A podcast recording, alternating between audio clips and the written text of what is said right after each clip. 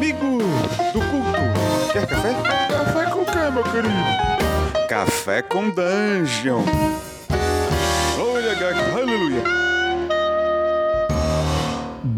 Bom dia, amigos do Regra da Casa. Estamos aqui para mais um Café com Dungeon, na sua manhã com muito RPG. Meu nome é Rafael Balbi e hoje eu estou bebendo aqui um café amarelo da Ovelha Negra, delicioso, numa caneca da Ovelha Negra, customizada aqui. E, cara, você agora pode, além de beber um café aí com desconto, né? Usando o cupom Regra da Casa 5, tudo maiúsculos no site da Ovelha Negra, você pode também comprar é, vasilhames para beber o seu café delicioso. Então, tem aí agora canecas customizadas da Ovelha Negra e tem também copos americanos para você beber em alto estilo.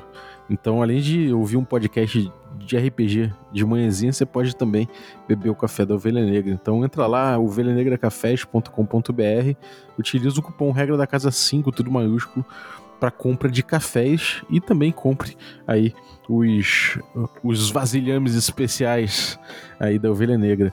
E, bom, eu tô bebendo esse café enquanto eu leio um romance baseado em RPG, baseado em D&D, é, Dragonlance, Dark Sun, Planescape e os especialistas da coluna vão falar sobre esses romances, né, de D&D. Mas antes de chamar a galera, o Sembiano e o Brave Sword, eu vou lembrar que você pode se tornar um assinante do Café com Dungeon a partir de 5 reais. picpay.me barra Café com Dungeon, além de ajudar o café você também é, participa de sorteios dos nossos parceiros, inclusive da Ovelha Negra, e também recebe conteúdo extra, além de participar de um grupo de Telegram com uma galera que curte muito trocar ideia de RPG. Então cola aí, picpay.me barra café com dungeon, e é isso. Vamos lá, bem-vindo Sembiano e Brave Sword. Toca aí que a coluna é de vocês.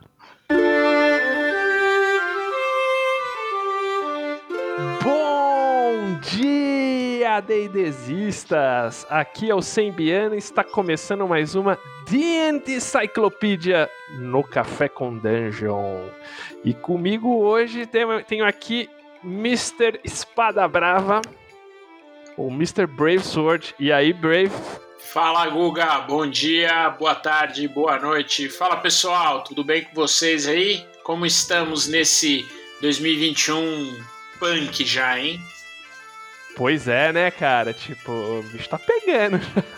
É, 2020 não acaba, cara. Não acaba mesmo, né? É, ou 2020 tá que nem um, uns presidentes aí que não querem sair do cargo, ou 2021 vai falar: Meu, vocês acharam que ano passado foi punk? Vocês não viram nada. Pois é, né, cara? Mas e a parte disso, tipo, puta, as notícias misturar toda essa confusão aí, Estados Unidos, tá umas notícias, cara, bem tristes aí pro. É verdade pro, pro, pro hobby de uma forma geral, né? A gente vai, vai falar um pouquinho também. Uhum. Mas, Dave, qual é o assunto principal de hoje? Bom, Sembito, vamos lá. A gente vai discutir a influência de romances, né? De, de livros de história, de, de ficção em D&D, focado especificamente em romances criados para cenários é, e dentro do ambiente de Dungeons and Dragons, não principalmente os seus, os seus mundos, né? Forgotten Realms, Dragonlance, Dark Sun, Eberron, Ravenloft e tantos outros aí que a gente que a gente conhece. Pô, Brave, esse aqui eu tava esperando faz tempo fazer, porque eu sou, sou fã de romance, mas sei que você é o, é o verdadeiro traça dos livros de D&D, cara. Pô, cara, eu já dei uma eu já dei uma lida em algumas coisas aí no decorrer da, da, da, vida, né? Tem muita coisa ainda que eu não que falta ler, que eu tô lendo agora, enfim. É, mas tem, tem algumas coisas aí que a gente pode falar um pouco desse histórico, né? É, onde estamos hoje, né? Qual que é a, a, linha editorial ou a ausência de linha editorial que a, que a Wizards tem nessa, nesse quesito de romances e debater um pouco se faz falta, se não faz falta, enfim, dar uma opinião aí nossa, né, Guga, sobre o tema. Pois é, pois é. Eu, eu sou um pouco Chaves ladrãozinho, leio uns resumos aí, né? mas, mas, você não, você é um, é um, é um, é um, é um tracinho. O cara vai, o cara vai, o Brave, vocês não estão entendendo, ele vai pro trampo que ele já voltou pro trampo também no escritório. Porra, fazer o quê? Ele vai escutando audiolivro. É, exatamente, exatamente. Eu tô, a última trilogia do Drizzt eu não estou lendo, eu estou ouvindo. ah, sim, aí sim, aí sim. Mas antes, Brave, queria falar de uma notícia triste, né, cara? Tipo, que, que, que acho que você quero que você comente também. Uhum. É, do, infelizmente, do falecimento de uma pessoa que, que eu conheci, você também conheceu. A gente teve. Sim. É, um cara que a gente trocou muita ideia. Pessoalmente, fizemos alguns projetos com ele e que nos deixou, né, Brave? É uma situação bastante delicada aí que veio nesse começo de ano, né? É, infelizmente, o Douglas Guimarães, o D3, né? É, que já trabalhou na Devir, já teve iniciativas é, é, próprias aí com editoras, com tudo, ele nos deixou na última terça-feira, né? A gente recebeu a notícia, acho que foi na madrugada de segunda para terça. Uh, e a gente queria aqui oferecer não só uh, o episódio de hoje, mas oferecer uma homenagem a ele. Uh, ele foi uma pessoa que teve um papel fundamental na, na, no RPG aqui no Brasil, foi editor do D&D quando ele estava na Devir na terceira edição, e na quarta edição também, no começo da quarta edição, depois a linha foi assumida lá pelo Otávio foi sócio do Otávio em uma série de iniciativas, né? Foi o editor-chefe da linha do Inomine, aqui no Brasil e de tantos outros RPGs. É, participou de eventos, né, Guga? Montou aí, foi um dos idealizadores da RPG Com, né? Com certeza, com certeza. E além disso, tipo, foi muitas vezes o, o assim, se não o principal organizador ali do, do Encontro Internacional, um dos, um dos responsáveis aí, né? Sem dúvida. No, no, no do, do meio para o final dos internacionais, ele, ele, tem, ele tinha uma presença e participava ativamente na organização. Existe até um, um, um, ele fazia uma palestra, né, falando, né, a palestra das editoras, falando dos lançamentos e tudo. Ele tinha um, uma parte dessa palestra que ele chamava de casa de vidro, que é onde as pessoas, enfim, ele abria para todo mundo criticar, falar, questionar, perguntar e tudo que estava sempre dentro da, da, da, do que ele podia falar, é claro, do que podia ser divulgado, ele sempre divulgou, foi uma pessoa aí é sensacional, é, nos deixa puxa, por uma, né, por algo assim, foi algo super assim inesperado. E a gente gostaria de oferecer esse episódio é, e fazer essa homenagem ao grande Douglas D3, que você aí encontre encontre descanso, encontre paz, meu amigo, e que, porra, você vai fazer uma falta imensa aqui para nós, viu? É, descanse em paz, meu velho. O D3 também, como o, o, Brave falou, é, da, da, importância dele pro D&D, ele foi da terceira edição, mas mais que isso, acho que ele trouxe aí uma mudança editorial no, na, na, questão de tradução que ele, sim, eles embarcaram a partir de então por traduzir nomes que não eram traduzidos antes, mesmo na época da Abril, né? É, nem todos os nomes de cidade, por exemplo. Então, tipo, o que ele ach, conseguiu achar uma tradução, ele, eles foram traduzindo. E, e, essa casa de vidro também, tipo, cara, dava cara a tapa lá pra, pra, pra ouvir a galera falando merda da, da tradução, que eu, eu sou muito fã do, da, da, tradução da Devir, muita gente ali também, tipo, envolvida, né? O próprio Cobb, o Duncan, é, é, que estava envolvido ali em D&D junto com o D3, né? Nessa época mais do D3 e, e é, o, o Tríbulo Brutal, né? Vem. Então, Sim, é verdade. O Profundágua. Profundágua que nem na verdade foi, meio que foi uma sacanagem que jogou lá.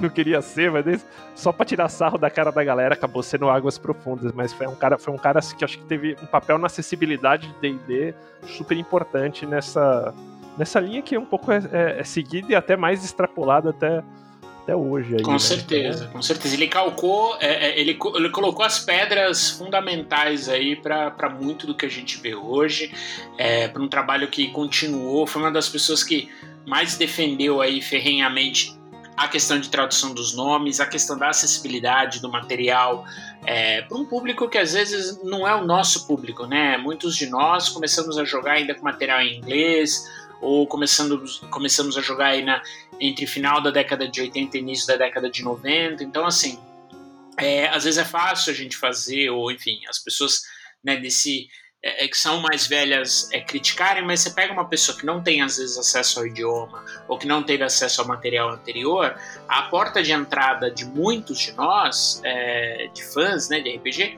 foi a terceira edição com os livros da Devir. Né? Então é, é, é um trabalho que precisa e deve ser reconhecido. E o cara foi um, um desbravador mesmo, viu? É, fãzaço de Greyhawk, fica aí para você, velhão. É, exatamente. Fica com Deus, meu amigo. Tudo de bom aí. Descanse. Poxa, é como, como a gente falou, né? Vai fazer muita falta. Dito, dito nossa, nossa mensagem aqui do coração mesmo, é, vamos então, Brave, para o nosso nossa pauta, romances e D&D. A gente não está falando do Crash, nem de quem chipa com quem. Estamos falando de romances, uh, os livros, as novelas, né? Então, tipo, os, os livros de história de D&D que contam do, do ponto de vista dos personagens, a visão do mundo de D&D.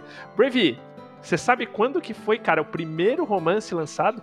Cara, não sei. Me diga aí você. Ah, então eu te falo. Foi, cara, por incrível que pareça, foi em 1968 ele se chamava Quag Keep. Não foi pela TSR, tipo, Nossa, foi uma. Que legal. Foi, foi para uma editora chamada Down. Uhum. E olha uhum. que interessante, foi uma mulher que escreveu. Olha que legal. Chamada Alice Mary Norton, que era uma escritora que até depois concorreu aí a. É, foi indicada, não vou me recordar agora o tipo o prêmio que era, mas era uma romancista é, importante. Só que olha o detalhe, Brave ela assinava como. Ela, o nome dela era Alice Mary Norton, mas ela o, o assinava como André Norton, porque na época, é, para o seu livro ter um mercado maior, as mulheres optavam por escrever com pseudônimo de, de homens. Pra você ver como era.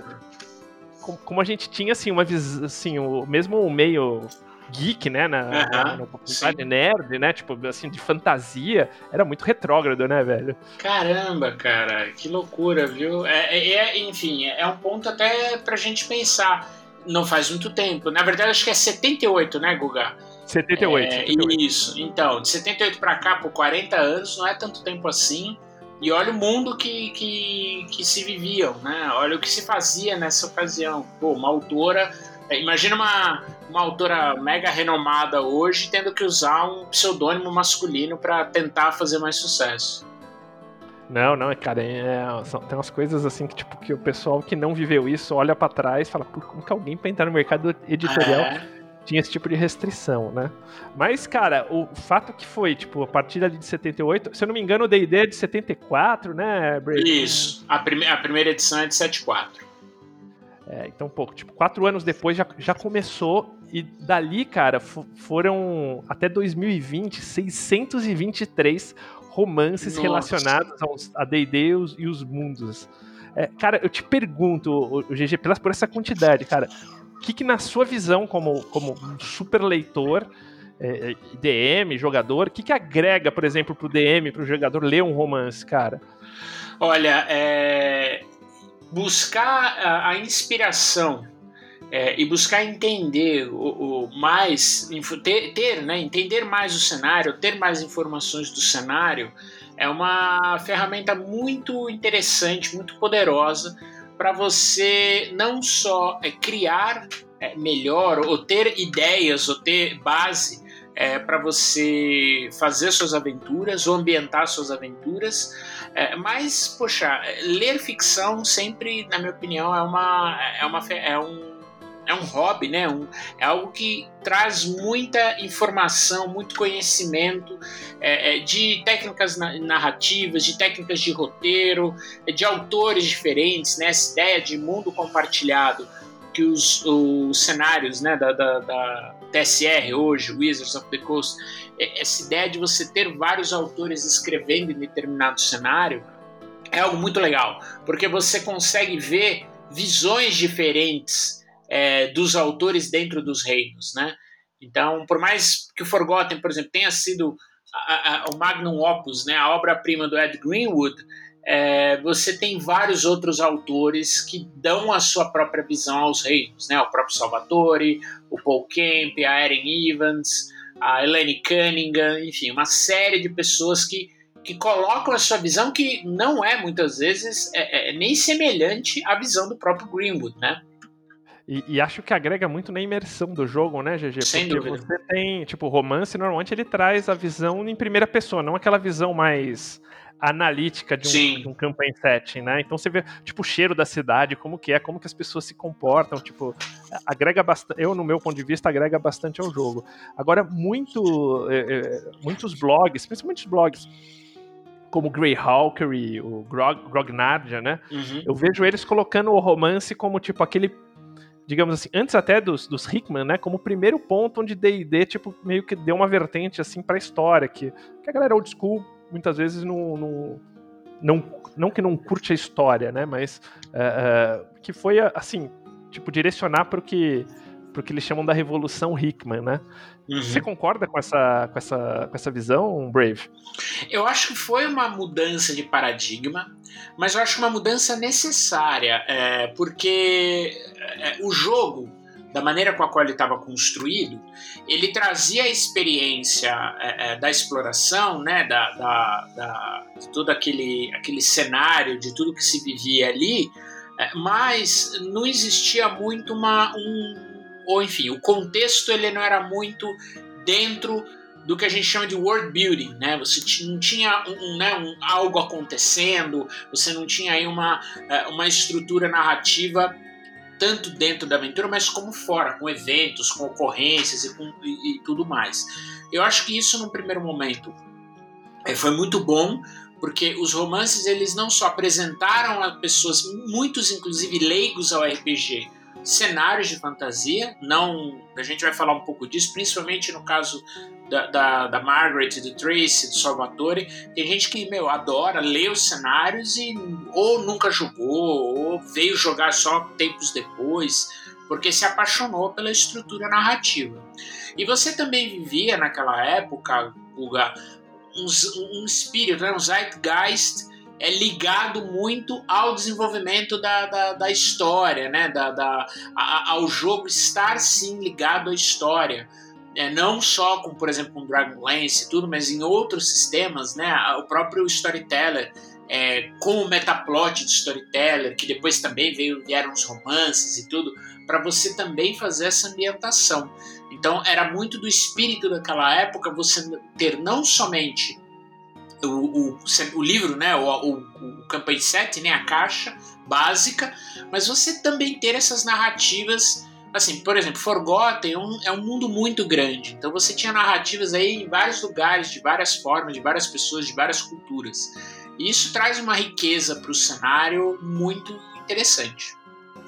Não, total, cara. E, e, bom, e a história aí mostra você que é um, que é um estudante da história do, do RPG, né? Ela mostra que o, digamos assim, a, a parte tipo, do auge da, da, da, questão dos romances em D&D foi na, na gestão, digamos assim, mais controversa. Eu, eu vejo até às vezes com um pouco de injustiça até, é, que foi a gestão da Lorraine Williams ali na, na TSR. Porque o Gygax foi um cara que bateu muito nela, né? Foi naquele período que ele perdeu ali a, a gestão da companhia e, e ele acabou saindo e ela, e ela foi, digamos assim, o, não sei se o pivô, mas assim, a pessoa que, que tomou a frente ali da, da coisa, né? É, e, e, de em contrapartida, ela, meu, ela abriu muito essa questão dos romances nesse, nesse período aí, né, GG? É, eu tenho uma teoria para isso, uma teoria muito feliz, que inclusive a gente está vendo talvez o outro lado dessa teoria. É, a Lorraine Williams, muita gente fala, ela não era uma. Ela era uma executiva, né? Veio lá de Hollywood e tudo, né? Na, na, na nos, nas histórias, né? o Designs and Dragons, o próprio. a novelização da, da do DD, né? Que foi escrita aí, que conta a história do Gygax e do Anderson. É, ela veio de um cenário corporativo e ela não era uma pessoa muito afeita ao jogo, né? Em muito papo de bastidor dizia que ela não gostava de RPG, ela não gostava do jogo. Então, assim, por ela não participar, não, sabe, aquilo não fazer parte da vida dela, talvez ela tenha falado: olha, toquem o negócio e conduzam as coisas, eu quero ver os números. E aí, felizmente, É, a gente está falando do começo da, da do finalzinho do meio para o final dos anos 80, quando o Dragonlance já tinha explodido, virado um fenômeno com vendas assim astronômicas. É, o Salvatore já tinha escrito a primeira trilogia e estava começando a escrever já a, a, Dark Elf Trilogy, né, a trilogia do Elfo Sombrio, é, que na verdade conta a origem do Drist. Ele começou pela trilogia do Vale do Vento Gélido. Então assim, os números davam talvez um crédito para o trabalho continuar. E como você não tinha ali uma pessoa que exercia um controle pesado na, nessa mão, é, eu acho que isso curiosamente criou um ambiente muito fértil. Então, vários autores botavam a mão na massa, as equipes tinham liberdade para fazer. Vários dos editores e dos designers naquela época falam: Meu, a, a gente apresentava as coisas, os caras compravam a ideia, a gente tocava, entendeu? Então foi um, foi um período muito fértil, acho que também um pouco por conta disso. E a gente vai lá na frente, né, quando a gente for falar da situação de romances hoje, ou controle que, que, né, que a Hasbro tem, a gente vai ver que é meio que o oposto que tá ocorrendo, do que está ocorrendo hoje. É, e é interessante porque, tipo, assim, ela é eu vejo até um pouco demonizada. Realmente me parece, né? Tipo assim, os relatos dizem que não era uma pessoa muito afeita a pessoas, mas do Gaiga que se comenta a mesma coisa ali, né? Tipo, Sim. até pseudônimo TSR Gaiga, tipo, em determinado momento ele ficou bem, bem, bem, é, assim, tipo, subiu a cabeça dele, né? Sim, é, sim. Só, só, que, tipo, eles demonizam muito a, a Lorraine. E se você for ver, tem essa parte dos romances, cara, que foi um boost. Toda a parte da segunda edição, que muito fã de D&D adora, aponta como uma das melhores edições aí, mas essa parte do lore nem, nem se discute, né, Brave? E, e, e, ela tem uma declaração que é bem interessante, tipo, pra vocês, pra vocês verem como era forte essa questão do, dos romances, porque ela, ela pegou, tipo, o, o, não só o Salvatore vendendo um absurdo como o Dragonlance, como, como as crônicas, como o, Brave comentou, tipo, que iria focar, que assim, que iria focar na, nos romances, tipo, chegou a falar isso, cara. Olha só. Pois é. E um pouco nesse, nesse lance que você comentou aí de, de de D&D. Quer dizer, não posso afirmar que ela chegou a falar, mas as pessoas comentam que, que são frases que, que ela teria dito, né? Mas é porque era o que trazia. muito isso. Isso, era o que trazia grana, Guga. No final do dia, você pensa, uma pessoa que veio de mercado, que não entende muito o produto que ela, né, da empresa dela, mas que, meu, tá entrando dinheiro em caixa, meu, vamos fazer mais o que tá dando certo.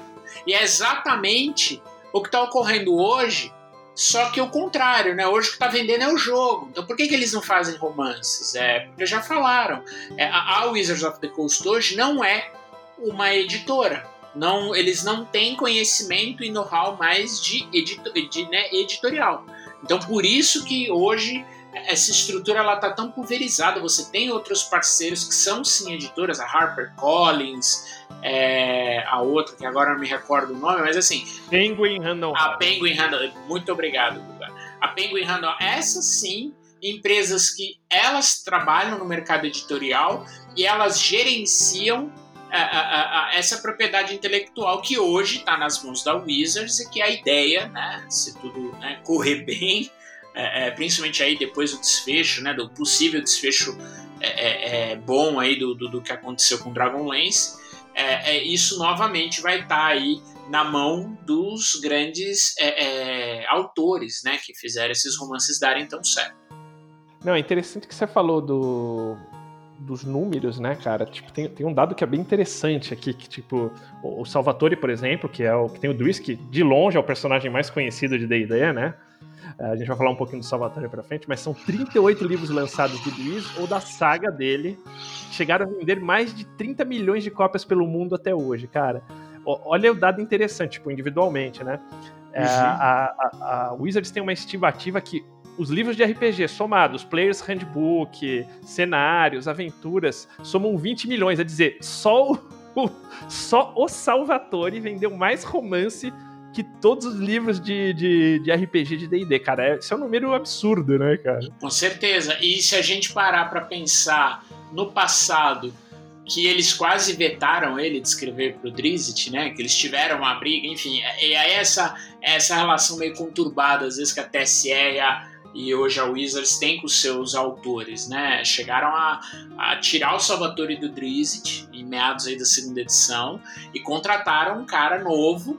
Chegou a, a fazer um boneco de um romance do Drizzt que, meu, é o que eles iam lançar e é isso aí. O Salvatore tava fora. Não, é. e você tá falando de um cara que, assim, que em vendas. Ó, ó de quem que ele. Só, só, de quem que ele tá atrás? Do Terry Brooks, do George Martin, da J.K. Rowling, Tolkien, claro, né? Uh, Lewis, uh, né? Jordan. Robert Jordan, Terry Pratchett. E se você considerar o Stephen King, claro que. Né? Se você considerar ele dentro desse. Sim. Tirando esses caras, o cara é o Salvatore. É, então. então. Pois é, é uma, venda, coisa, né? é uma coisa muito louca. E lá, os romances do Drizzt batem é, best-sellers no New York Times. Vira e mexe, tá lá. New York Times best-seller. Acabou. Não, e, e tem até um pouquinho, assim, é, talvez menos cross, cross-selling, assim, né? Mas me lembra um pouco até as streams, porque você tem que nem como você falou, esse público que lia os romances, né, Brave? Uhum. E, que, e, que, não necessariamente eram jogadores, né? Sim, sim, com certeza. E, e uma coisa que é, é muito importante, até é, talvez quem veio dessa época sente um pouco de fa falta disso, talvez, mas é, você criou muita identidade dos cenários nos romances, com os protagonistas, né? Então, é, o que seria do Dark Sun sem o Ricos e a Sadira? O que seria do Forgotten sem o Elminster e sem o Drizzt, entendeu? Eles antes, né? O Elminster na primeira caixa lá do, do, do Forgotten, ele é o cara que descreveu o cenário. Na hora que o Greenwood conta a história dele, né? Que ele já foi, antes dele ser mago, ele já, já foi ladrão, já foi é, é, clérigo, já virou mulher, já voltou, virou homem de novo, enfim, antes de se tornar escolhido de Mistra, é, e todas as, a, a, né, as, a, as aventuras que ele viveu, cara, isso dá uma riqueza é, muito maior pro personagem e pro cenário, é, consequentemente. O, o, Brave, e você comentou de Dragonlance também, que tipo, realmente, acho que depois do. do é são, os, são os únicos caras que competem com o Salvatore, assim, nesses números, né? Sim. A, a Wise e o, e, e o Hickman, assim, uhum. as, e, e, assim, em termos de, de série, é, ninguém bate as crônicas, porque o Salvatore vendeu isso assim, tipo, bem espaçado em uns 38 livros, né? Sim. Ó, só as crônicas nos anos 80, final dos anos 80 ali, venderam 4 milhões de cópias. Por isso é considerado uma das mais bem-sucedidas séries de fantasia da, da década, daquela é, década. Pois né? é, pois é. E hoje estima-se 25 milhões de cópias, né? Daí, Brave, a galera fica meio, ficou meio assim, porra, por que que você resolveu tão rápido esse... É, esse é. mas é, cara, quando, primeiro que você tinha dinheiro, dinheiro na mesa, segundo que os caras, voltando a escrever, eles iam dar uma visibilidade é, fundamental para o cenário, entendeu? Enfim, eu acho que é, é, é, é, seria tolice não fazer um acordo, não buscar uma composição. Porque é um ganha-ganha, cara. Meu, antes do livro estar tá lançado, a edição em alemão já estava vendida, já estava fechada. Olha só isso. Não, porra, tipo, já tava as traduções, né, cara? Sim. É uma coisa de louco. É, nem, nem livro de D&D fecha a tradução. É, pois é. E, e, é esse um trabalho, Guga, que a, que a editora, que, né, que a empresa que funciona como uma editora faz. Buscar esse licenciamento, buscar esses, esses terceiros mercados, né? É, enfim, que é, você tem, até citando um paralelo aqui, né? A editora Aleph, quando ela começou a trazer a, a, linha de Star Wars aqui para o Brasil, pô, olha, veja quantos suplementos, quantos livros saíram do, do, dentro da, da, da linha de Star Wars, assim, pouquíssimo tempo, trilogias, romances que saíam lá fora, dava seis meses já estava traduzido aqui, entendeu? É, então, assim, é, é, é necessário um know-how um pouco diferente é, de, um, de uma empresa que faz o designer de jogos, né? Enfim. É, e que, assim, a pessoa tem que realmente se dedicar a isso. Ou então licenciar, passar para algum terceiro cuidar disso. Não, e você falou de Star Wars, tem um número bem interessante aqui, que tipo, que eles estimam que, assim, todos, todos esses romances de Star Wars, eles somam aí 100, 120 milhões de livros vendidos. Uhum. É... Só Forgotten Realms e Dragonlance são 100 milhões. Pois é, olha você só. Você tem uma ideia da, assim, e, e, a gente tá falando de franquias que, tipo, são muito diferentes, né, Brave? Com certeza. De, é, de Star Wars, em termos de, de, Só que é uma coisa curiosa, Guga. É, é, muita gente foi escrever pro D&D come... aliás, pro Star Wars, começando no D&D. Não sei se é, muitas pessoas não sei se sabem ou não, o Salvatore já escreveu para Star Wars. Ele escreveu o primeiro romance da nova trilogia, da, da nova, nova Ordem Jedi, onde ele recebeu uma missão extremamente ingrata do George Lucas. O George Lucas virou para ele e falou: Bom, se vocês quiserem, pulem alguns segundos, vão ter spoiler, mas. E também hoje é, é, Legends, né? Não faz mais parte do universo expandido. Mas ele falou: Cara, você vai matar o Chewbacca. O Chewbacca vai se sacrificar por isso, isso e aquilo. Então, o Salvatore, quando escreveu, meu, chegou a sofrer, sofrer ameaça, os fãs ficaram ensandecidos. E o Jorge Lucas, que apareceu, falou: Não, veja, ele escreveu com base em instruções explícitas e claras que eu dei para ele. Não é que ele tirou da cabeça dele a ideia, entendeu? E, e nesse, nesse campo também tem o Paul, Paul Kemp, Paul né? Kemp, que, fantástico. Que é considerado, acho que um dos, assim, um dos melhores escritores de Star Wars, né? Sim, sim. Ele escreveu o, o Lords of the Sith, né, que é um romance fantástico, foda demais. Ele escreveu algumas outras coisas também, não me recordo de bate-pronto o que. É, e não sei se ele está envolvido nessa linha editorial mais recente, né, é. que estão fazendo agora.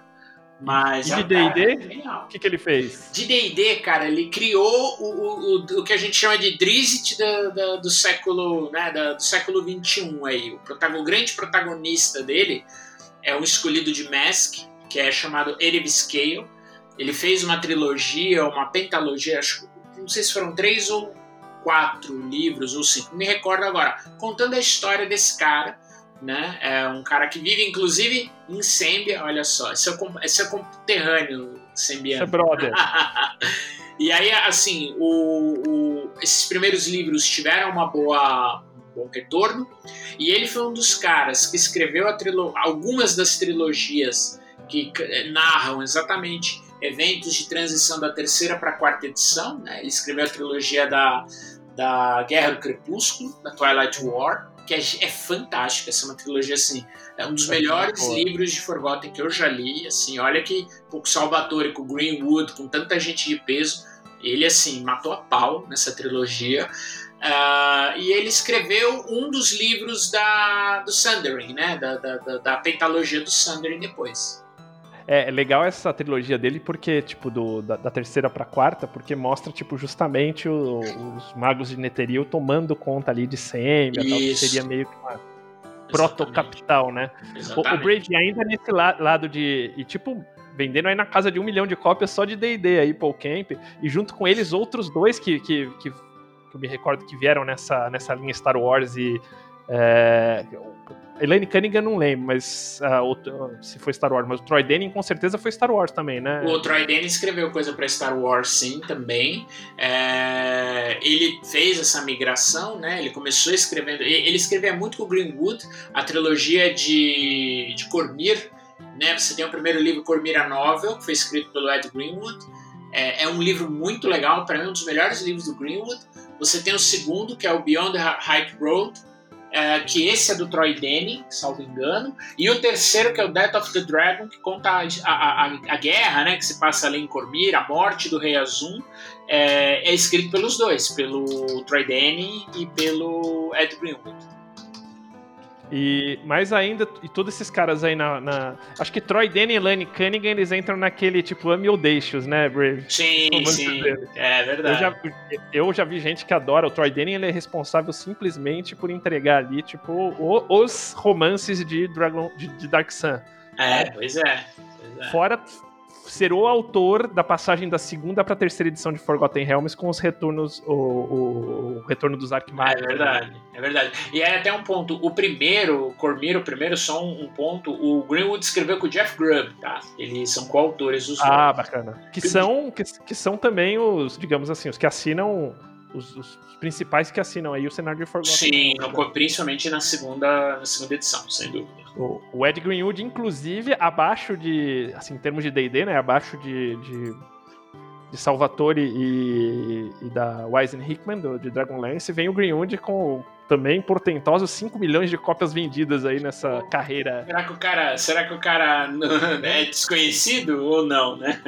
É, mas eu vou te confessar que eu tenho uma dificuldade de ler o Greenwood, cara. Então, é... é... um texto meio traveio, tipo uma linguagem meio medieval. É, ele usa muito inglês arcaico e às vezes ele dá, um, ele dá uns Deus Ex Machina, assim. Adoro ele, mas às vezes é... O negócio fica meio... Você fala, pô, como assim, entendeu? Mas, cara, é, é, um bom autor e ele traz muito do, do feeling dele pra Forgotten, né? Mas às vezes é difícil ler ele, ele tem um inglês arcaico que é meio complicado aí. Não, com certeza. E, e Brave, voltando aí pra história, cara, tipo, é, a gente tem uma, uma situação que assim, no fim da década de 90, com a ascensão da White Wolf e tal, e mesmo durante a quarta edição, mesmo o RPG estando meio cambaleante, cara, o segmento de romance estourava, né, Brave? Sim, sim. O romance sempre foi assim uma, uma linha boa, né? Ele sempre e, e aí isso tem um lado positivo, um lado talvez, né, negativo do ponto de vista financeiro. Para mim, quanto mais quanto mais romances no mercado, melhor. Mas para a empresa que vê, que sei lá, que você tinha alguns autores que vendiam muito e você abriu para outros e talvez as vendas não tivessem é, tido, né, é, é, índices né, desejáveis, vamos assim dizer, isso talvez tenha aberto aí um uma dúvida se prosseguir ou não com o mercado de, de, de, de romances, né, de novels, era algo é, interessante ou era algo a ser perseguido. Né? Então você percebe que do meio é, é do, do, meio da quarta edição, quase que para o final, é, você tem um afunilamento aí, você perde aí uma linha grande.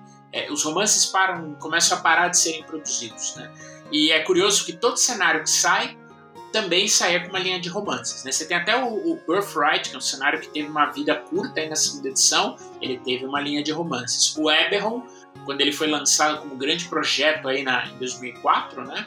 É, o próprio Kit Baker, é, outros autores, né? É, inclusive nomes conhecidos da própria da própria Wizards, é, começaram a escrever também para Eberron e criaram, é, assim, existem trilogias fantásticas em Eberron. Né? Não só na mão do Kit Baker, não, que foi o criador do cenário. Você tem é, o Tim Wagner, você tem o Rich Wolf, que escreveu para mim uma das melhores trilogias de Eberron, a gente vai falar um pouquinho depois. É, você tem o Don Waite, assim, é, é muita coisa legal. E o legal é que em Eberron eles já mudaram um pouco o chip, porque até então, antes de Eberron, para os outros cenários, todos os romances eram canon. Exceto, por exemplo, e que depois virou canon também, por exemplo, tipo os romances baseados nos jogos de PC, alguma coisa assim Sim. específica. Eles falavam, tipo, do Baldur's Gate, por exemplo, não era canon, mas o jogo ficou tão famoso que virou. É, né? é verdade. Mas, mas os de Eberron já eles, Eberron tem aquela filosofia de não evoluir a linha histórica, e, e, se eu não me engano, já tinha essa situação de que os romances não são canon, né, Brave? Exatamente. É, o que, que acontece? Eberron já, já tá num cenário né, de pós. É, é, é de pós. É, dependência de metaplot. Né? Os cenários na década de 90, a grande maioria, durante a década de 90 e no início dos anos 2000, todos eles tinham uma influência pesadíssima no metaplot. O que talvez tenha sido um problema, porque para você se manter atualizado, você tinha que ler sei lá quantos livros. E às vezes é, é, é isso até é um ponto favorável a quem é pró, SR, eu quero jogar RPG, não quero ficar lendo livro. Entendeu? Então isso acabava prejudicando um pouco. Se eu não lesse os romances, eu não me atualizaria do cenário, e isso criava aí uma série de incongruências. Quando o Eberron foi lançado, eles deixaram muito claro: a gente vai desenvolver o cenário nos romances, mas essas mudanças elas não serão trazidas ao canon. Então Eberron vai continuar paralisado naquele momento pré, é, pró, logo pós a última guerra. inclusive na quinta edição ele está desse jeito, dois anos depois da última guerra. Mas os romances avançaram e, e desenvolveram-se desenvolveu-se né, é, uma série de, de sagas, de metaplots é, nesse período, inclusive com personagens relevantes, né, que morrem ou que deixam, ou que enfim, que passam aí por mudanças e as pessoas até cogitaram, pô, mas isso aí não tá no cenário, não sei o quê. O próprio Kit Baker falou, não, o cenário, a não ser que você queira, você pode pegar a ideia do romance e trazer para o seu cenário, mas isso não iria para o cano. Inclusive os romances do próprio Kit Baker. Sim, né? os próprios romances dele não iam para o cânone. Você é... acha ele o melhor escritor de Eberron? Tipo... Cara, eu tenho uma escolha bem pessoal. É, não, eu gosto dele. Eu acho que ele. A trilogia. A primeira trilogia dele não me encantou. A primeira trilogia que me encantou muito é a do Hit Wolf, que é a do Heirs of Ash. É uma história, cara, é total capa-espadas, Buckling, é com aquela, aquela pegada bem Eberron mesmo, tem uma tripulação de, um, de uma caravela voadora, é bem legal, tem traição, tem um monte de coisa, assim, o, o, a história é muito bem amarrada, ela é fechadinha, tá? E você tem um outro autor que é o Don Bassingwaite, ele escreveu duas trilogias, né? Uh, a primeira delas é Dragon Below, onde ele criou um personagem que virou um grande protagonista, que é um shifter, o Get. Uh, gente, muita gente brinca que ele é o Drizzt de Eberron, né? E ele escreveu uma segunda trilogia com base nesse mesmo personagem, mas assim, trazendo a cultura dos goblinoides de Eberron, que é uma cultura extremamente é, diferenciada de outros cenários, né? Os goblinoides em Eberron, eles tinham um grande império, é, tinham, enfim, reinos, nações, era um povo muito próspero, é, não era aquele povo, né, é, bárbaro ou de horda, de invasões como, sei lá, Forgotten, Dragonlance. É, então eles tinham uma cultura muito grande, uma cultura muito rica, até criando idioma, criando expressões. Então o trabalho dele, principalmente na segunda trilogia, que é a. Vou pegar aqui o nome dela. Ah, é a. Peraí.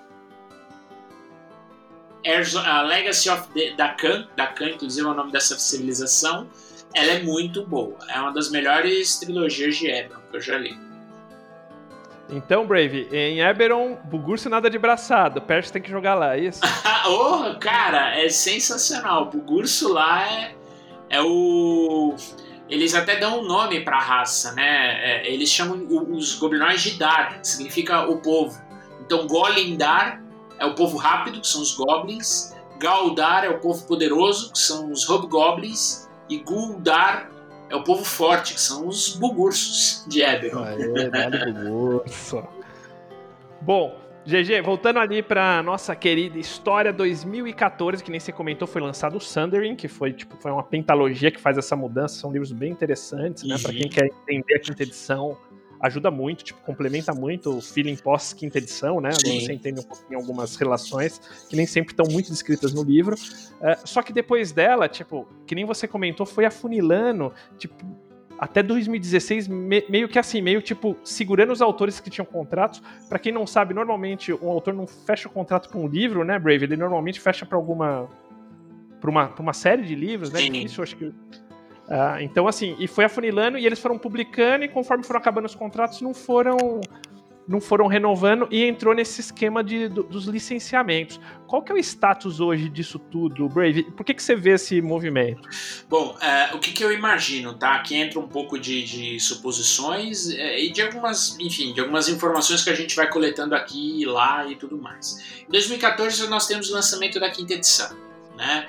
E a gente tem aí um, um, uma consolidação em Forgotten, em especial na Costa da Espada, como cenário padrão para D&D quinta edição, salvo uma outra exceção que mais tarde viria aí com, o cenário do Magic, o próprio Critical Role, mas assim, pensando de 14 até 16, nós tínhamos aí Forgotten como grande é, carro-chefe. Em 2014, alguns autores ainda estavam escrevendo romances, notadamente o próprio Greenwood, uh, o Salvador, que não parou, e a Erin Evans, e acho que tinha algumas pessoas ainda, enfim, com, como você falou, Guga, com alguns contratos ou com algumas coisas é, penduradas.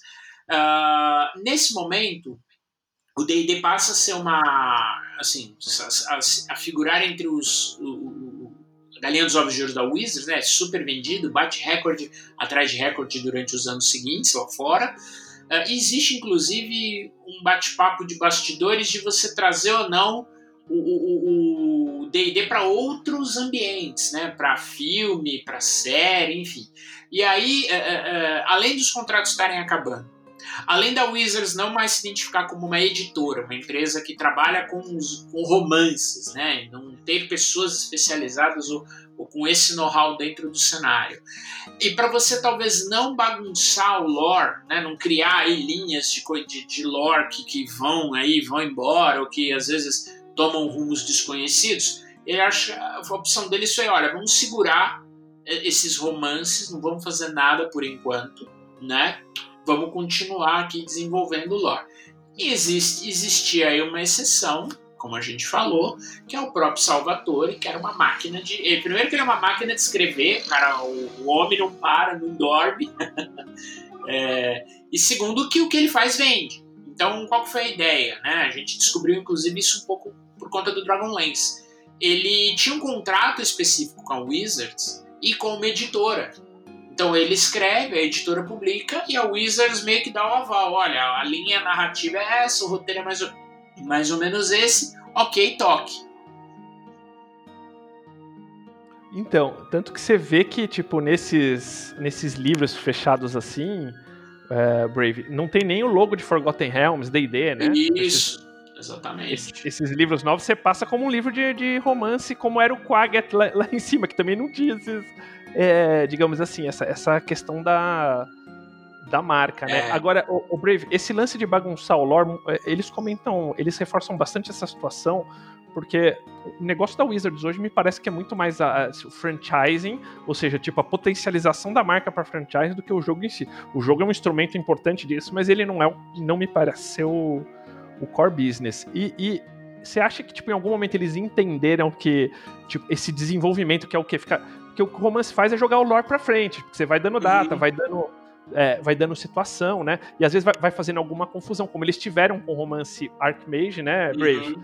Que fez uma confusão aí no timeline, porque ele cita, tipo, Uh, em teoria, você tem o, o, a Tirania dos Dragões como o primeiro evento da, da quinta edição ali, o Start, né? Sim. Só que ele, o, o romance joga o, ar, o Arquimago pra frente, mas na verdade é pra trás, e daí tem todo um rolo aí, né?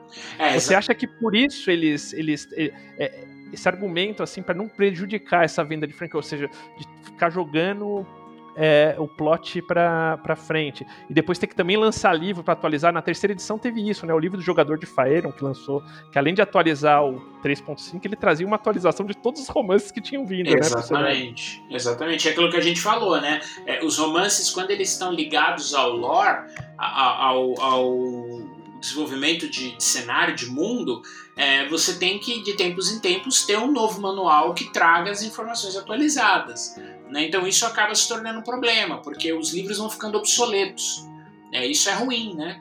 Ah, se, você, se a gente parar para pensar hoje, se você pega né, para fins de, de, mercado americano, né, que a gente não tem o um livro lançado aqui ainda, se você pega o Guia do Aventureiro para a Costa da Espada, é a mesma, a informação que está lá é a pedra fundamental para tudo que você for jogar, né? Não, não teve aí mudanças relevantes ou, ou questões é, é que envolvessem aí é, é, é muito, é, muito desenvolvimento de história. E eu não acho que a Wizards hoje tenha tanto pessoal como uma estrutura para desenvolver esse, esse lore, entendeu? acho que nem é o que você falou, você está muito correto na, na, nessa acepção. Eu não sou uma empresa, eu sou uma licenciadora. Eu concordo que você, com você que o RPG é uma das coisas que eles fazem, mas eu tenho ressalvas em não considerá-lo talvez a, a, pedra fundamental disso, porque é do RPG que sai, sai o restante né, de tudo. O, o lore começa no jogo. D&D ainda é um jogo, né? Depois virou lifestyle, tudo que a gente conhece. Então, às vezes, não cuidar do, do, do, do né, do, núcleo lá, do, que é o D&D ainda, pode, na minha opinião, trazer repercussões em, todo, em toda a cadeia, né? E aí vai para o romance, vai para o licenciamento, vai para quadrinhos, né? É curioso, você, é engraçado, você parou de fazer o romance, exceção feita ao Salvatore, mas você licenciou quadrinhos. Então eles pegaram vários personagens aí que, são, que eram conhecidos, o próprio Minsk do Baldur's Gate, tudo, o próprio Strad, aparece numa linha editorial aí de quadrinhos, né? Não, e, e, é interessante porque surgiu, né, recém na, no Twitter, até uma. Acho que um ponto bem relevante levantado pelo, pelo Thiago Rosa sobre tipo a, a, quinta edição ser datada, que eu concordo em muitas partes com ele ali na, na real, e acho que vale trazer ele só para um programa para falar desse ponto de vista que eu acho super, super relevante, super pertinente, né? Acabou descambando ali para uma discussão se o, se o se a, se Wizards vê para frente ou para trás, e com essa comparação de criar personagem novo é, é, é, ou velho, que acho que até você, você participou dessa, dessa discussão também, e, e, e a visão deles hoje é, é outra nesse sentido, porque a, além desses novos personagens que a gente citou, desses romances aí até 2016, que são é, é que são novos, né? Que são relevantes. Não são Driz, porque Driz é uma exceção, é, é o critical role dos personagens, né? Uhum, uhum. É, mas você tem toda essa gama de personagens que a, que a Wizard começou a investir, que as streams trazem, e que foram incorporados ao lore, que são super famosos, como o pessoal do Acquisitions, né, Brave? Sim, você tem o próprio o, o pessoal do Acquisitions Incorporated, você tem o, o grande personagem do, do Joe Manganiello, que é o Arkham the Crew, que virou, entrou no lore, é, virou miniatura, é, tá no jogo, tá na descida ao Avernus. É, e aqui eu acho que talvez é um ponto que eles poderiam é, é, explorar, mas você tem que ter um cuidado específico para isso. É que nem o grupo que hoje está cuidando da, da storyline do, do, do, Star Wars lá, né? Tá, essa linha de High Republic e tudo. Eles estão dando uma atenção tota, totalmente específica pro lore. E você tem que tratar isso de, no colo. É que nem, por exemplo, o sucesso do Critical Role, que virou quadrinho, que virou, virou tudo que virou. É, por que, que o sucesso veio? Além dos jogadores, os personagens, cara. É a, é a cara né, do, do, Critical Role, eram as pessoas que estavam envolvidas lá né, na mesa. Não, e, e que é interessante que a Wizards trouxe isso para o universo da D&D, então o Critical Role é canon de D&D. Sim. É, tem aí o, o Story of to Wild, Wildmount, né, uhum. que, é um, que, é um, que é o livro dessa segunda campanha deles, Sim. e que tá em D&D, então, tipo, assim, como eles incorporaram esses personagens, eu achei bem interessante, porque não, não, não deixou de, de, movimentar. Acquisitions, cara, tipo, é, movimenta muito, né? Tem um livro que foi lançado em D&D Quinta Edição só por causa dos personagens do, do Acquisitions. Os caras botaram o Mindran, que é, tipo, de, o dono da Acquisitions, como um Lorde... É, eu não sei se ele é aberto ou fechado, de Waterdeep. É, ele é um dos Lords, é um, acho que é um dos Lords mascarados de, de Waterdeep. Um dos Lords e... ocultos. O, o, mago, que eu não vou me lembrar o nome aqui do, do Acquisitions também, tipo, é um personagem que o pessoal fala bastante dele. É, eu acho que talvez o futuro esteja aqui, Guga. Talvez o futuro esteja em você desenvolver personagens nesse ambiente de stream, de mesa, né? Você vê até aqui no Brasil, por exemplo, com o Tormenta, os próprios personagens que estão jogando as mesas de Tormenta, eles geram é, é fan art, geram uma série de, né, de iniciativas e talvez esses personagens venham mais para frente ou a figurarem em romances, em quadrinhos, em tudo mais, entendeu? E aí eles criem, é, é, é, é eles passam, eles passam a, a, né, a, a, ter vida dentro do cenário. Talvez esse é. seja um caminho. O, o Acquisitions, para quem não sabe, tipo, ele é um evento que, que ocorre anualmente na, Acho que tem até algumas, e tem até uns spin-offs, né? Uhum. É um uhum. jogo que, que, o Chris Perkins rola com o pessoal do Penny Arcade, cada um representando um personagem, e isso que foi agregado. Um outro também que foi agregado pro, pro Canon de D&D, outra mesa do, do Chris Perkins, que rolava semanalmente, chamava Dice Camera Action, né? Uhum. É, que é em Forgotten Realms também. E foi um show tão... Eu, eu diria que, assim, na minha na minha lembrança, na oportunidade, era o segundo show mais visto depois do, do Critical Role, com uma distância mais muito importante. Tanto que, tanto que deu um mega escândalo, porque um dos, um dos, dos jogadores ali teve um pouco envolvido com fotos de fã, né? Daí os caras tiveram que cancelar de tamanho barulho na internet é, que fez esse. Não sei se você lembra dessa, dessa história aí, Brave.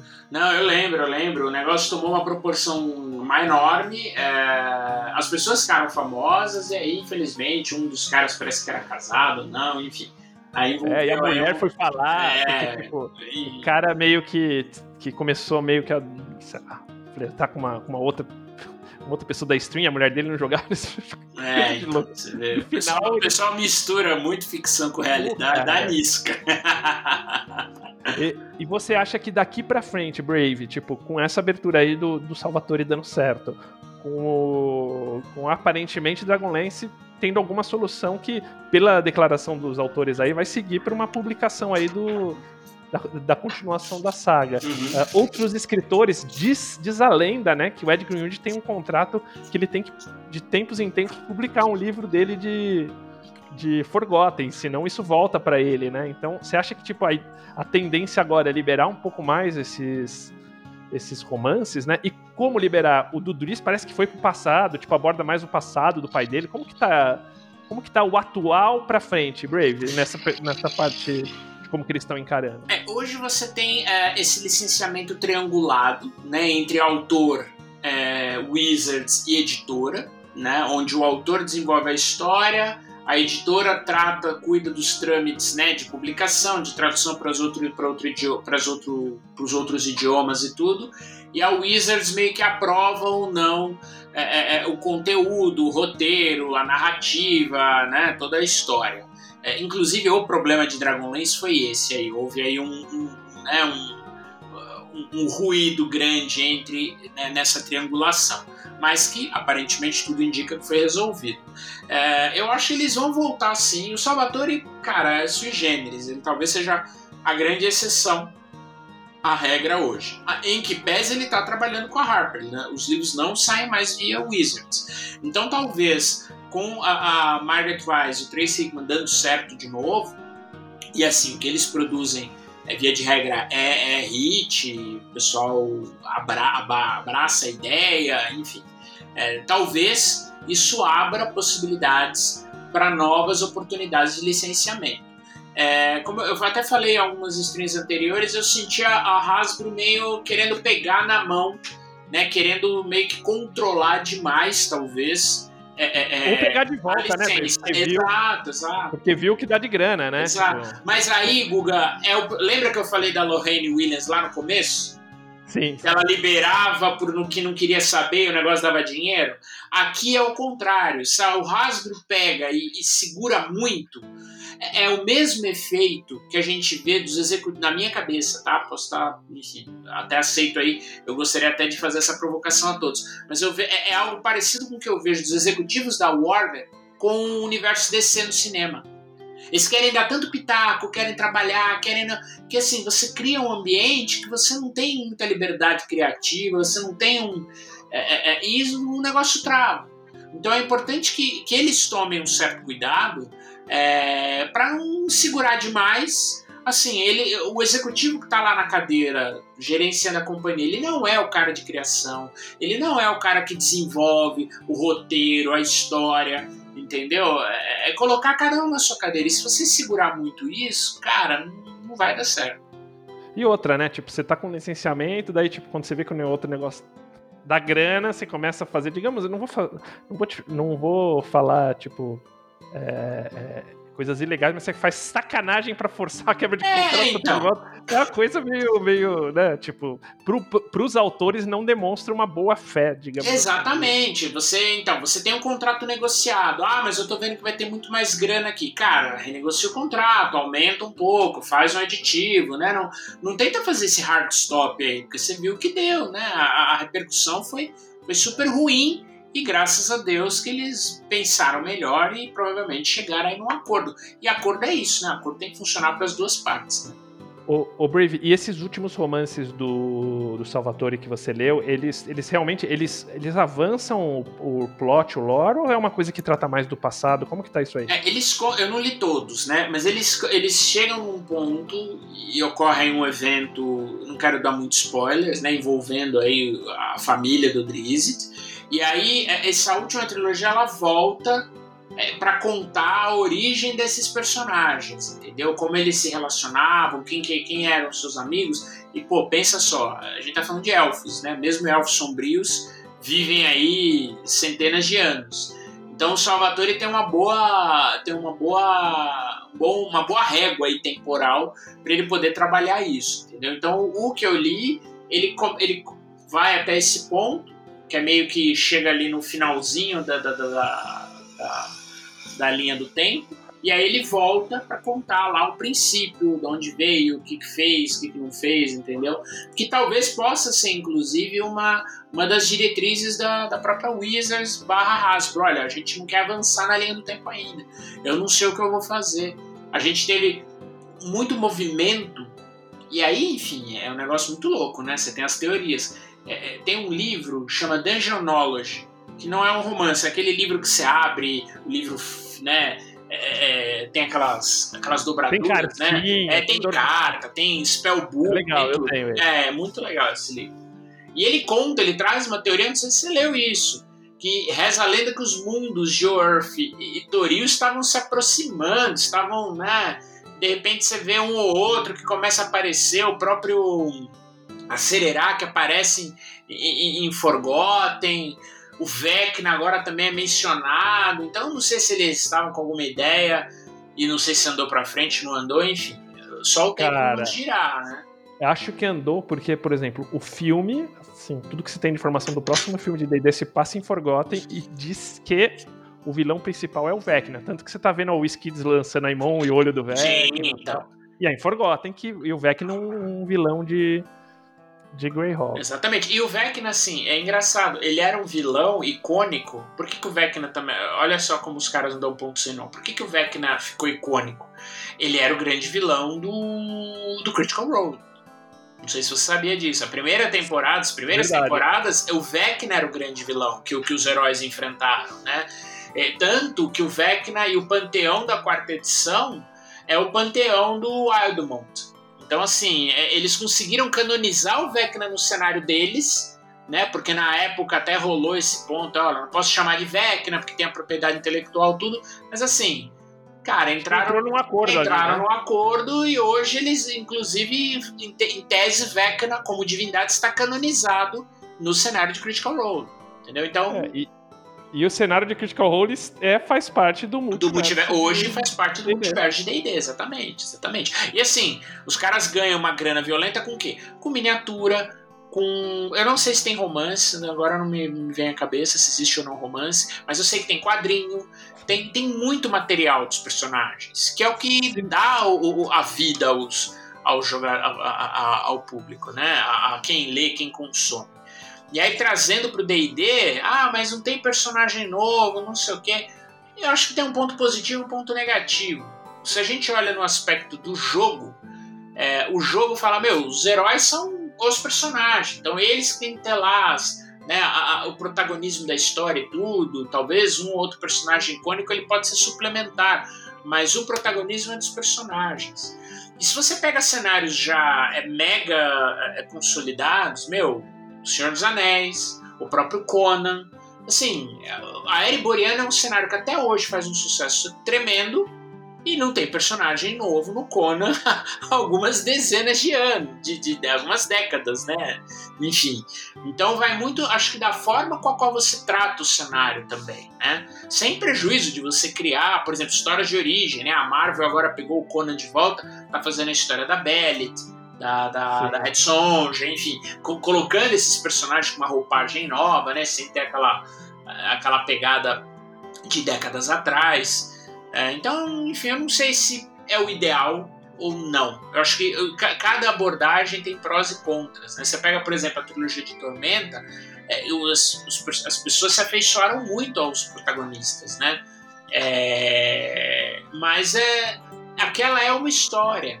Talvez não precise ser a história da sua mesa, a história do seu jogo, porque isso traz um problema. Muita gente, por exemplo, criticava Forgotten dizendo: pô, o que, que meu personagem vai fazer que o, o Elmister não faria, que o Drizzt não faria, entendeu?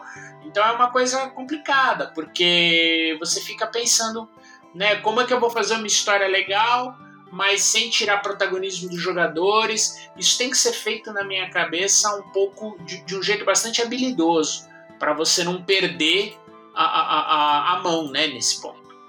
É, e qual que é a vantagem de D&D? É toda essa história prévia criada aí por esses bilhões, esses 600 e tralalá romances com os, os, livros de cenário de campanha que fizeram personagens ícones aí do... É, é uma coisa que você falar assim, sei lá, DC e Marvel, você vai fazer, por exemplo, uma, uma saga da DC é, que não envolva, sei lá, o Superman, o Batman, em algum momento. Cara, difícil você pensar que isso vai rolar, porque são, são digamos assim, os, sim, os que dão hype, né? só que na quinta edição acho que tem uma. Eles têm um mérito grande também de trazer pra luz alguns personagens que não foram tão explorados, como a Uriel agora, né? Sim. É, como a. a Zariel, né? Também ali na. Uh, o, vamos dizer que a Cererac, de alguma forma, assim, mais icônico, né? Tipo o Read Player One, mas um pouco esquecido dessa, dessa geração atual tal. Então eles trazem numa luz e eles enfocam muito nos, nos nemesis, nos inimigos, para os personagens. Exato bater, né? Exatamente. Acho que hoje a grande, o grande ponto é você ter a, a, a, os vilões, né, como, como antagonistas, os vilões para você trazer o, os inimigos, né, quem que vai ser enfrentado aí por, por pelos, pelos personagens. É, mas, mas, o mais importante é que não tem dono da verdade, acho que não é treta. Sem são dúvida. pertinentes que valem, que valem colocar, né? São, são pontos de vista. Isso, com certeza. Brave, agora é hora da verdade, meu velho. Manda. A gente vai fazer uma brincadeira aqui, assim, para cada cenário você vai indicar um livro ou uma, uma série, mas rápido. Uhum. É que você diz que assim, tipo, é, cara, você quer saber desse cenário? Leia essa, esse livro ou essa série dos, dos cenários clássicos de D&D. Tá beleza? Bom, beleza, vamos lá. Vamos ver, então, se, vamos ver se as minhas decisões, as minhas sugestões serão controversas ou não. Vamos começar pelo, pelo cenário mais explorado, que é o Forgotten Realms, né? Que é tem, tem lore a dar com pau. Com certeza. Brave, qual é o livro ou trilogia que você sugeriria em Forgotten Realms pro cara? Tipo, isso é a cara de Forgotten Realms. Então, é... vamos lá, é difícil.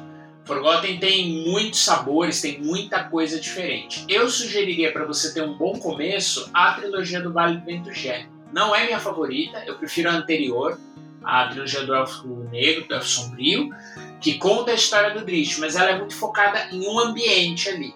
A trilogia do Vale do Vento Gélido, ela já, meu, pega a costa da espada, tem muito vilão, tem muita coisa, então ela seria uma das. a minha sugestão em Forgotten.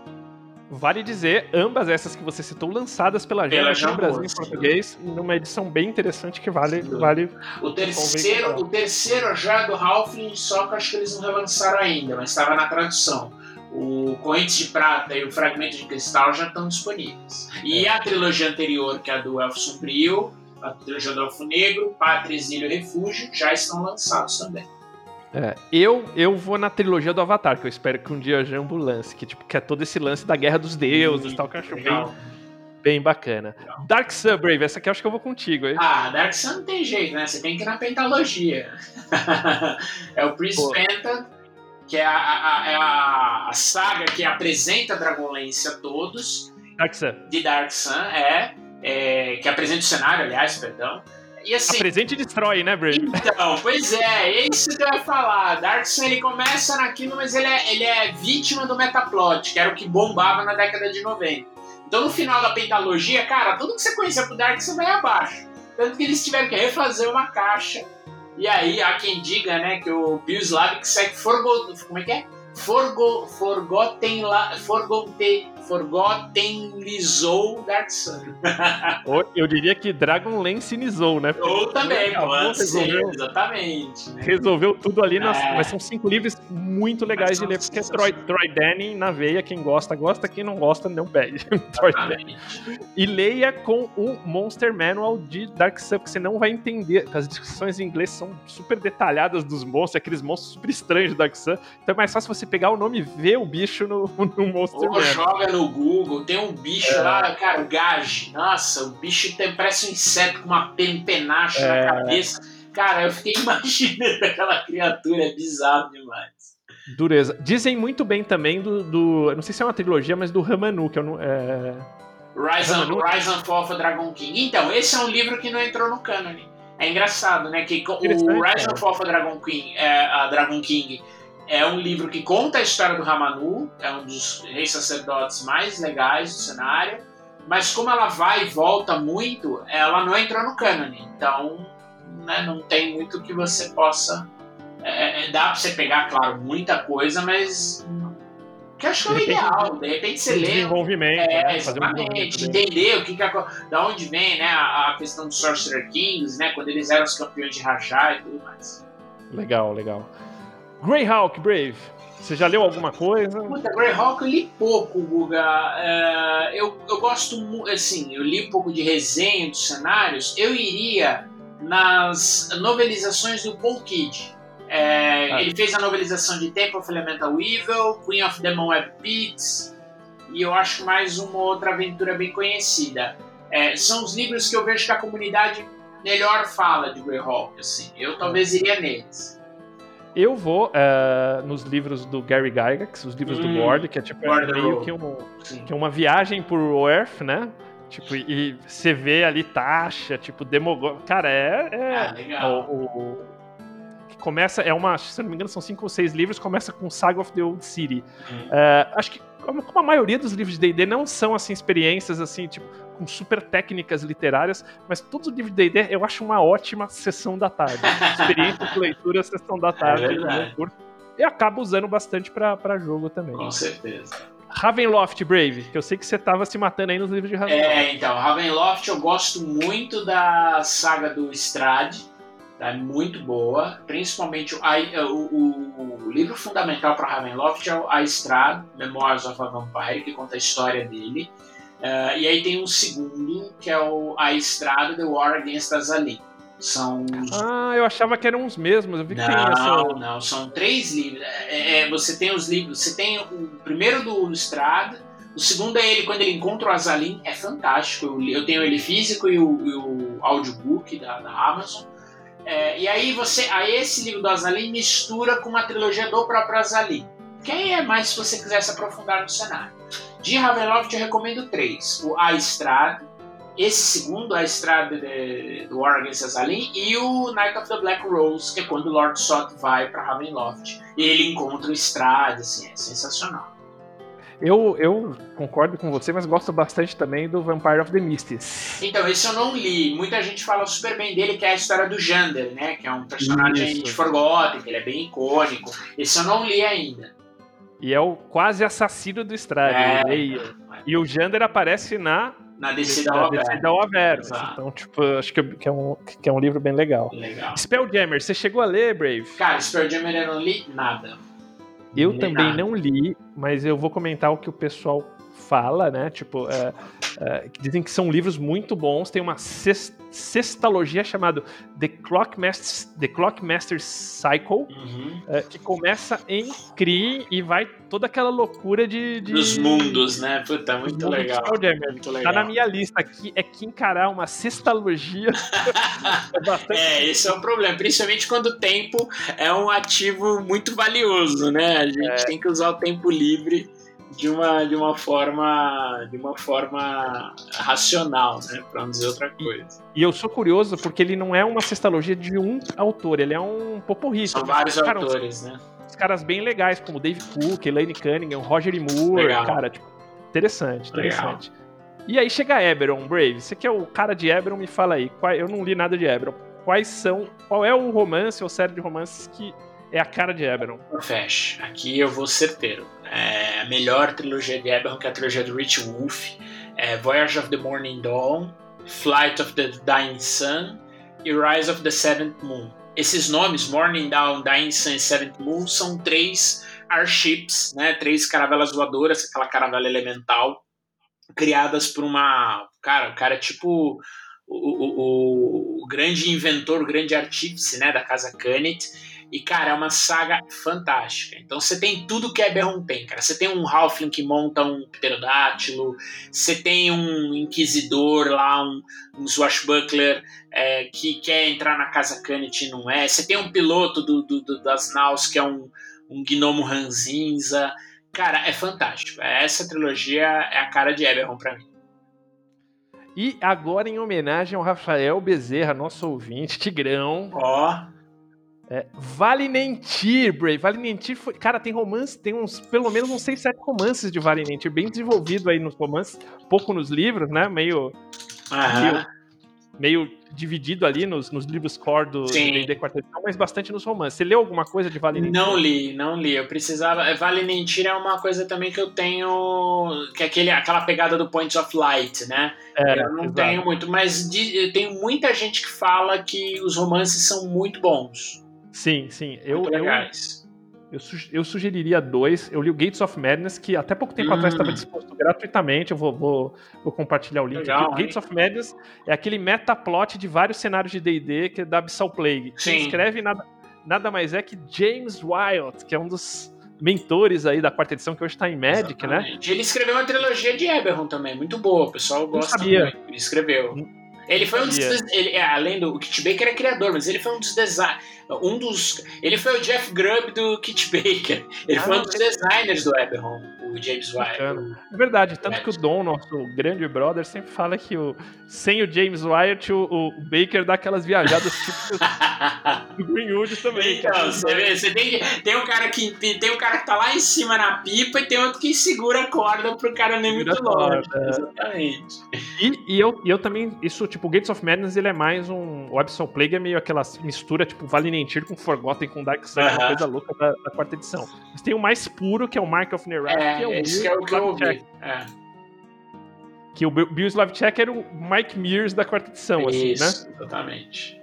E Birthright, você leu? Não li, tô pra ler um que tá chegando. Eu consegui pegar no eBay lá uma, uma edição velhinha. Tem um livro que chama-se War, é, que conta a história da, da- da- do- dos conflitos, né, dos reinos. Vou até ver quem foi escre- que escreveu ele aqui é, para passar para vocês. E assim, é, reza a lenda que ele tem uma pegada muito Game of Thrones, né? Detalhe que ele saiu mais ou menos na, na mesma época do Game of Thrones. Então, assim, é, não é que um copiou o outro, eles são meio que contemporâneos.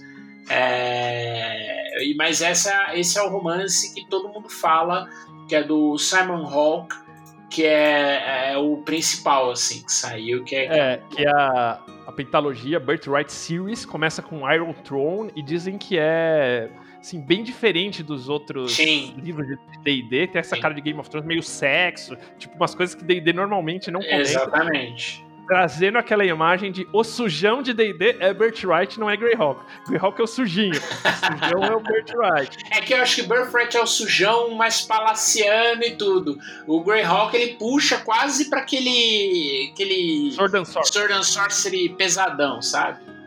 É, e me- lembra, você sabe o que me lembra muito Birthright, que também começa nessa série, tipo aquela coisa de humanos, o The Witcher, saca? Sim, Humanos vindo, detonando elfos, Exatamente. meio aborígenes e tal. É, no exatamente. começo já, já dei uma lida nos.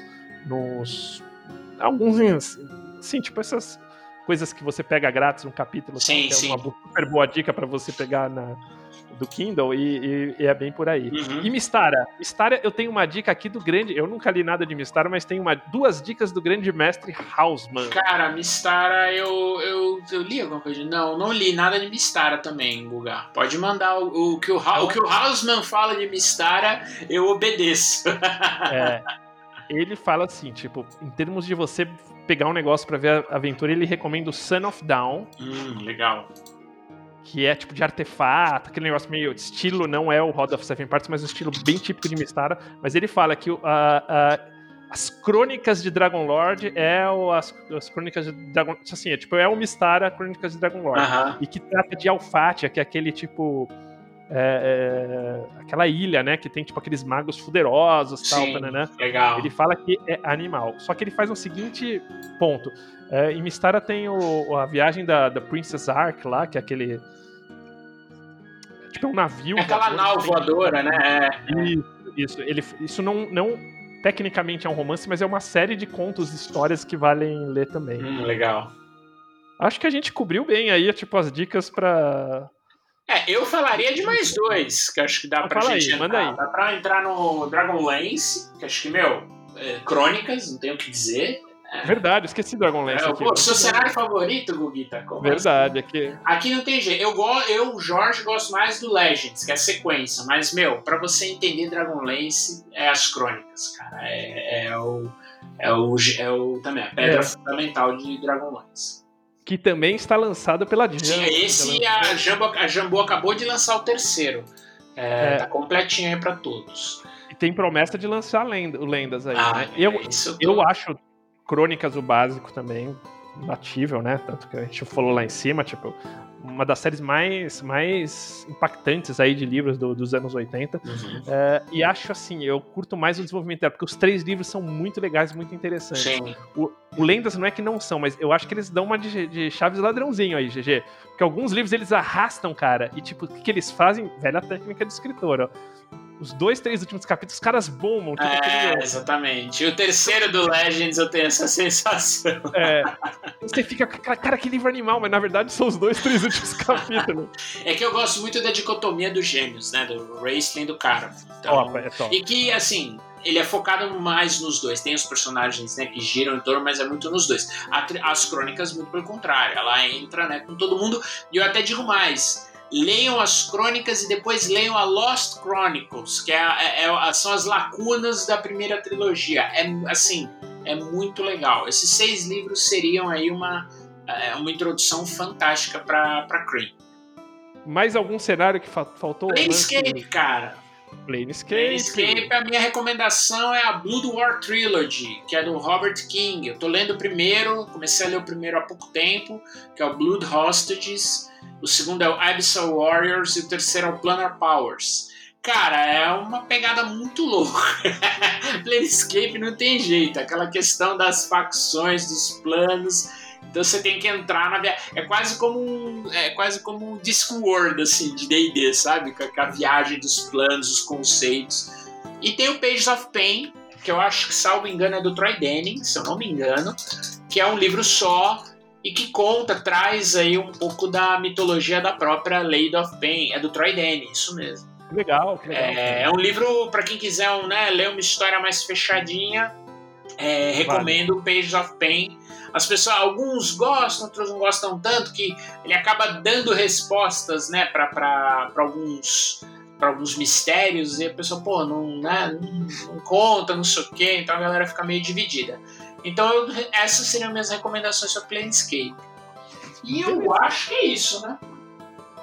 Então fechamos aqui com, com, Vocês vão ter aí anos e anos de leitura. isso, isso não é o, o digamos assim, dedinho dos. É a ponta, da, é a ponta da ponta da iceberg. Mas eu acho que já dá uma boa. Cada uma das que a gente indicou dá uma boa introdução em cada cenário do, do ponto de vista do, do personagem. É com certeza. Isso aí. Bra Brave, recadinhos. Cara, acho que não. Mais uma vez, queria agradecer aí, estamos nesse começo de ano, muita coisa acontecendo. Agradecer mais uma vez ao grande D3 aí, oferecer esse episódio para ele novamente, o grande Douglas. E tamo aí, cara, pro que deve vier. E você? Cara, abração D3, cara. Você tá num lugar melhor, meu velho. Um super abraço para os familiares, os amigos, um abraço Sim, sendo pra namorada, pra todos. Sim, o Otávio. Seraço do D3 também, Sim. fica o nosso, nossos sentimentos. e, é sentido, mas o cara deixou um legado aqui que acho que. Ca vai, cabe a quem fica continuar, né? Com certeza. A gente que tem que fazer a, né, a mensagem continuar a ser espalhada. Então, beleza. Bom, ficamos essa semana por aqui. Um super abraço. Balbi é contigo, meu velho. Valeu! Toca aí, Balbi. Valeu, galera. Obrigado aí pela coluna. Obrigado por fazer esse tour pelos romances de RPG. Desde, desde Dragonlance até Planescape, muita coisa aí, Birthright, inclusive. Então, pô, parabéns aí pela coluna, sempre muita coisa aí pra gente consumir em termos de conteúdo, né? E, pô, valeu aço. Também lamentando aí, junto com vocês, a perda aí do, do, do Douglas, né? Eu não pude conhecê-lo, infelizmente, mas quanto mais eu ouço falar dele, mais eu lamento não ter conhecido, não ter oportunidade, inclusive, de trazer ele aqui no café. É, é, um, é uma tristeza conhecer gente nessas circunstâncias, né? Saber de pessoas nessas, nessas circunstâncias tristes. É, no fundo, no fundo, somos todos amigos aí que, que talvez ainda não, não nos conhecemos, né? Então, é isso aí. Vamos. Eu queria agradecer você que ficou ouvindo aí nosso, nosso podcast até agora. Então, muito obrigado pela tua audiência. E queria agradecer também os nossos assinantes, a galera que torna essa aventura possível. Então, aí, agradecer os nossos assinantes Café Expresso, né? É, e aí posso agradecer aí o Bruno Souza, muito obrigado pelo seu apoio, cara. Queria agradecer também nossos assinantes Café com Creme. E aí posso agradecer aí o José Canezin, muito obrigado pelo seu apoio. E queria agradecer também os nossos assinantes Café Gourmet. E aí temos o Ricardo Mate, Adriel Lucas, Bruno Cobb, Diego Sextito, Caio Messias, Rafa Cruz, Abílio Júnior, Denis Lima, Rei Galvão, Matheus Hamilton de Souza, o Guax, o Jean Paz, o Francisco Araújo, o Rafael Mingo, o Vinícius Lourenço Fernandes, Rafael Garotti Rezende, Guilherme Nojosa, Pedro Cocola, Erasmo Barros, Thiago Lima Barbosa, Renata Canivaroli de Souza, Daniel Melo, Pedro Oblize, Oblizner, muito bem-vindo, cara. Pati Brito, Denis Lima e Rodrigo de Lima, Lima Gonzalez. Galera, muito obrigado pelo apoio de vocês, um abraço e até a próxima.